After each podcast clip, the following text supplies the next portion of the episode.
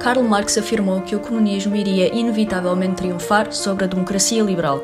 Contudo, durante o século XX, as democracias liberais proporcionaram aos seus cidadãos um nível de liberdade e prosperidade sem precedentes, enquanto o comunismo resultou em regimes pobres e ditatoriais.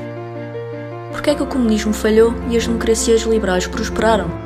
Primeiro, ao contrário do comunismo, a democracia liberal equilibra eficazmente os direitos individuais dos cidadãos e a vontade da maioria, isto permite que as democracias liberais aprovem leis que refletem as preferências e julgamentos dos cidadãos, simultaneamente preservando a liberdade individual e a igualdade perante a lei.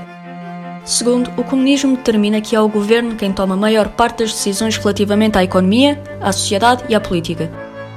Por outras palavras, é o governo quem toma decisões relativamente a todos os domínios da vida dos cidadãos.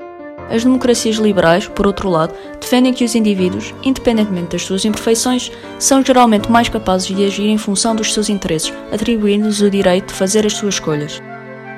Por fim, enquanto Marx argumentava que as divergências sociais e políticas iriam desvanecer sobre o comunismo, as democracias liberais baseiam-se num entendimento mais pragmático e realista da natureza humana, reconhecendo que a humanidade é capaz de cooperação e dedicação à justiça. Os seres humanos têm também desejos e necessidades singulares, o que pode levar a que surjam conflitos.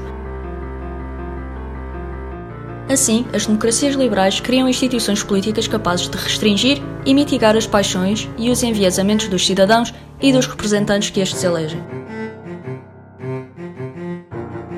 No final de contas, a democracia liberal funda-se na premissa de que todos os seres humanos nascem iguais, com direitos fundamentais que o governo deve respeitar e proteger, é este fundamento que permite aos indivíduos prosperar pessoal, política e economicamente.